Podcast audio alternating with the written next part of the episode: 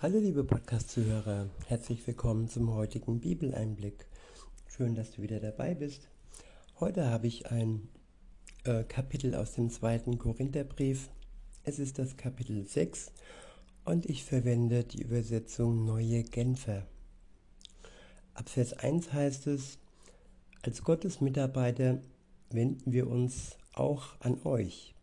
Wir bitten euch, lasst die Gnade, die Gott euch schenkt, in eurem Leben nicht Auswirkungen, nicht ohne Auswirkungen bleiben. Ich wiederhole, lasst die Gnade, die Gott euch schenkt, in eurem Leben nicht ohne Auswirkungen bleiben.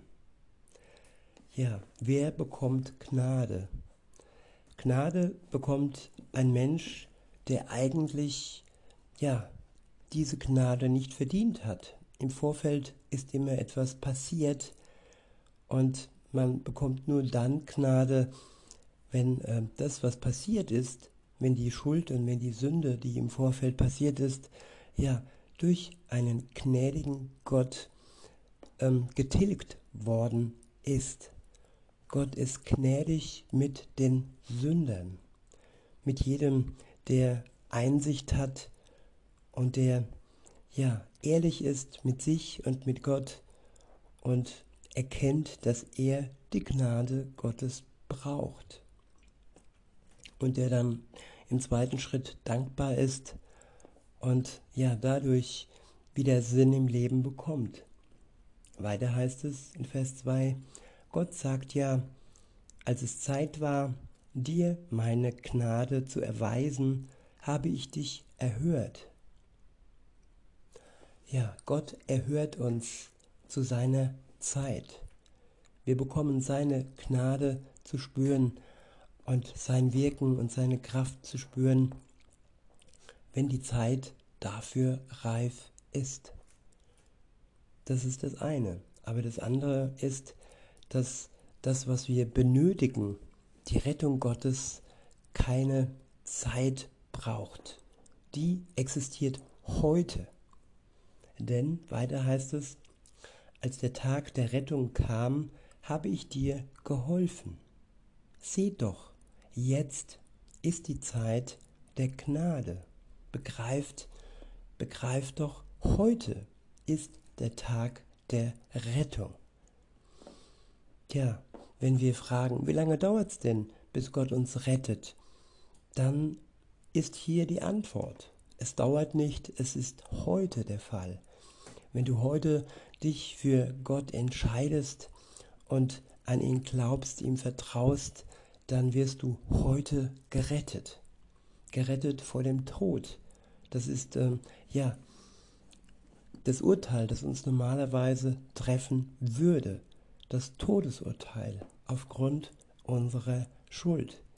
Und daraus rettet uns Gott heute, wenn wir das wollen und zulassen. Der nächste Abschnitt ist überschrieben mit Bewährung im Dienst für Gott. In Vers 3 heißt es, im Übrigen bemühen wir uns so zu leben, dass wir niemand auch nur das geringste Hindernis für den Glauben in den Weg legen. Denn der Dienst, den Gott uns übertragen hat, darf auf keinen Fall in Verruf geraten.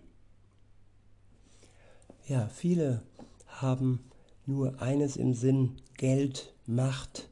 Und ja, das sind manchmal auch Leute, die äh, vorgeben, mit Gott unterwegs zu sein.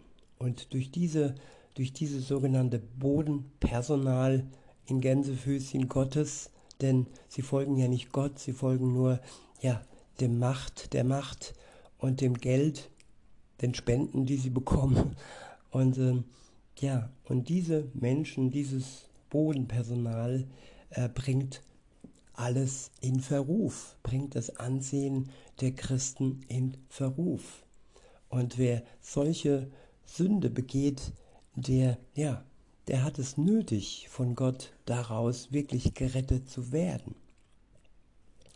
In Vers 4 heißt es, in allem empfehlen wir uns als Diener Gottes. Wenn unbeirrte Standhaftigkeit gefordert ist, wenn wir in Nöte, Bedrängnis und ausweglose Lagen geraten. Ich wiederhole, in allem empfehlen wir uns als Diener Gottes. Wenn, un, wenn unbeirrte Standhaftigkeit gefordert ist, wenn wir in Nöte, Bedrängnis und auswegslose Lagen geraten. Ja, standhaft bleiben, unbeirrt bleiben, egal in welcher Situation wir sind. Ob wir Nöte erfahren, ob wir bedrängt werden oder ob wir in Lagen geraten, die für uns im ersten Moment auswegslos erscheinen. Gott hat immer einen Ausweg für uns, auch wenn das im ersten Moment nicht zu erkennen ist. Und da ist es wichtig, dass wir diese Prüfung überstehen und bestehen und auf keinen Fall ähm, ja locker lassen und den Weg Gottes verlassen. Weiter heißt es, wenn wir ausgepeitscht werden, wenn man uns ins Gefängnis wirft, wenn wir uns einer aufgehetzten Menge gegenüberstehen, wenn wir bis zur Erschöpfung arbeiten und wenn wir ohne Schlaf und ohne Essen auskommen müssen. Ja, das sind alles Situationen, äh, die vielleicht nicht jeder Mensch erlebt, aber wenn wir die ein oder andere Situation erleben, dann brauchen wir die Kraft Gottes. Denn aus unserer menschlichen Kraft heraus können wir das nicht überstehen. Wer ausgepeitscht wird, der braucht Kraft. Wenn man uns ins Gefängnis wirft, der braucht Kraft und Mut. Und wenn uns eine aufgehetzte Menge gegenübersteht, dann brauchen wir ebenfalls Kraft und Mut. Und wenn wir dann arbeiten bis zur Erschöpfung und wenn wir mal ohne Schlaf und ohne Essen auskommen müssen, dann brauchen wir von Gott Kraft und Mut. Weiter heißt es, wir empfehlen uns durch ein geheiligtes Leben, durch geistliche Erkenntnis, durch Geduld und durch Freundlichkeit. Wir empfehlen uns dadurch, dass der Heilige Geist durch uns wirkt, dass unsere Liebe frei ist von jeder Heuchelei, dass wir die Botschaft der Wahrheit verkünden, dass wir unseren Auftrag in Gottes Kraft ausführen und dass wir für Angriffe und Verteidigung von den Waffen gebraucht machen, die im Dienst der Gerechtigkeit stehen. Gott versorgt uns mit geistigen Waffen, mit seinem Wort, mit seinem Geist und wir können durch ihn und durch seine geistigen Waffen ja im Dienst bestehen. In Vers 8 heißt es, wir erweisen uns als Gottes Diener, ob wir nun geehrt oder geschmäht werden, ob man Schlechtes über uns redet oder Gutes. Wir werden als Betrüger angesehen, aber wir halten uns an die Wahrheit. Ja, heute werden Menschen in die Ecke gedrängt, obwohl sie die Wahrheit sagen. Sie werden mit Titeln äh, überzogen und äh, werden fast gezwungen zu lügen. Aber wer sich trotz alledem an die Wahrheit hält, der wird am Ende belohnt werden, wenn Jesus Christus wiederkommt und all die Lügner und all die, die uns unter Druck gesetzt haben, ja, zur Rechenschaft ziehen wird. Weiter heißt es, Ständig sind wir vom Tod bedroht. Und doch sind wir, wie ihr seht, immer noch am Leben. Wir werden schwer geplagt und kommen doch nicht um. Ja, in unserer Lebenszeit, die genau feststeht, der Anfang und auch das Ende. Wenn wir uns zu Gott halten, dann werden wir bewahrt werden vor Dingen, die wir ohne Gott nicht ja bestehen könnten. Und diese Bedrohung ähm, vor dem Tod können wir durch ihn und durch seinen Schutz ähm, überwinden, bis zu dem Tag, wo wir dann ihn sehen werden und er wiederkommt. Entweder bei unserer Auferstehung, wenn wir äh, einen leiblichen Tod hinter uns haben, oder eben wenn Jesus wiederkommt und wir noch am Leben sind.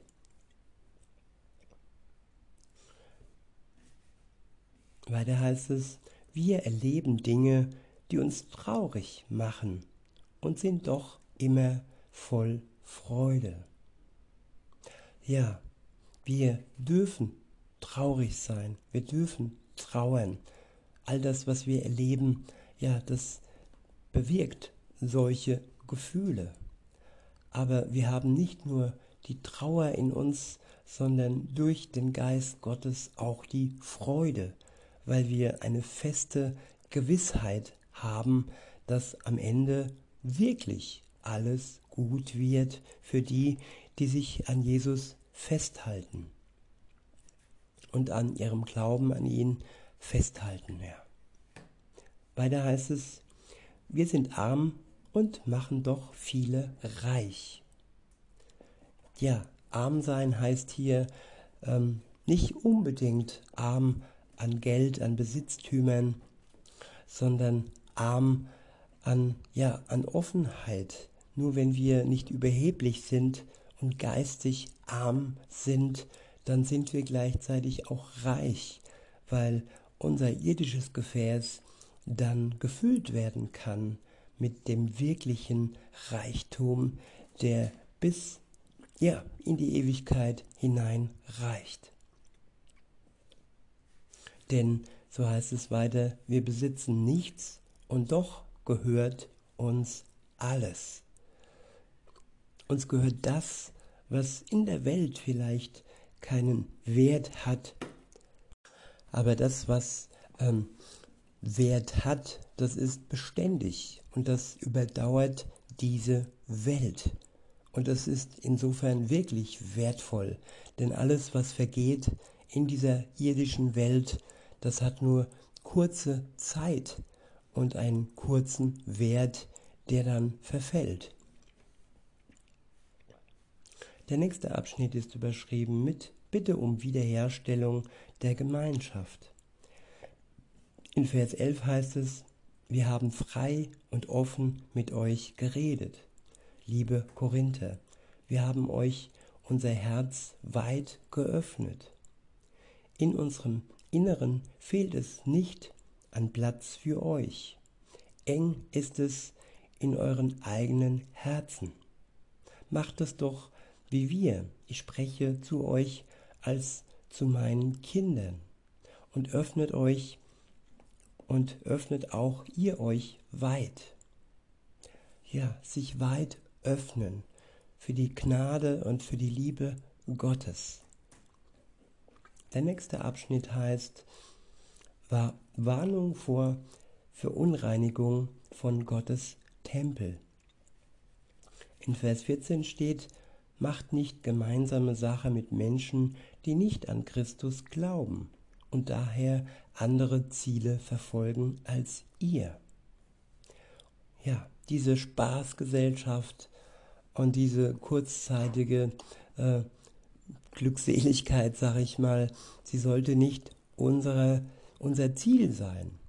Denn wir haben das Ziel, die Ewigkeit zu erreichen, die Brücke hinüber in die Ewigkeit zu überschreiten.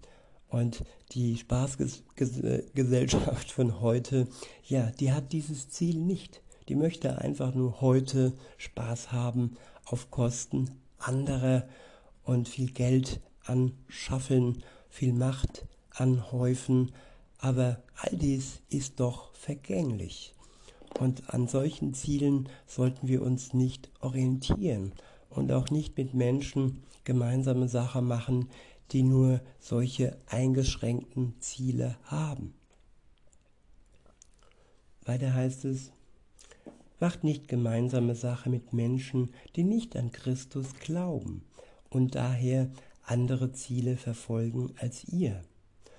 Oder haben Gerechtigkeit und Gesetzlosigkeit irgendetwas miteinander zu schaffen? Gibt es irgendeine Gemeinsamkeit zwischen Licht und Finsternis? Irgendeine Übereinstimmung zwischen Christus und dem Verderber? Irgendwas, was einen Gläubigen mit einem Ungläubigen verbindet? Was haben Götzenbilder im Tempel Gottes zu suchen? Und diese, dieser Tempel des lebendigen Gottes sind wir. Ja, wir sind der Tempel des lebendigen Gottes, wenn wir Jesus Christus angehören. Und dieser Tempel darf nicht verunreinigt werden durch irgendwelche Substanzen oder auch durch die Verbindung mit Ungläubigen. Auch die körperliche Verbindung sollte nicht äh, ja, unser Ziel sein. Weiter heißt es, äh, denn Gott hat gesagt, ich will in ihrer Mitte wohnen und bei ihnen ein- und ausgehen. Ich will ihr Gott sein und sie sollen mein Volk sein. Deshalb, so sagt der Herr, verlasst jene Leute und trennt euch von ihnen. Fasst nichts Unreines an, denn dann werde ich euch annehmen und werde euer Vater sein. Und ihr werdet meine Söhne und Töchter sein. Das sagt der Herr, der allmächtige Gott. Ja, es geht hier nicht darum, dass wir den Menschen nicht seine gute Botschaft weitergeben dürfen. Das ist unser Auftrag als Christen. Aber die enge Verbindung mit Ungläubigen zieht uns zurück in die Ungerechtigkeit, zurück in die Sünde. Und das sollte uns äh, nicht ein Ziel sein, sondern die enge Verbindung mit Gott und seinem Geist, sie sollte uns prägen und nicht das Zusammensein mit Ungläubigen, welche ganz andere Ziele verfolgen als wir. In diesem Sinne, liebe Zuhörer, wünsche ich euch noch einen schönen Tag und sage bis denne.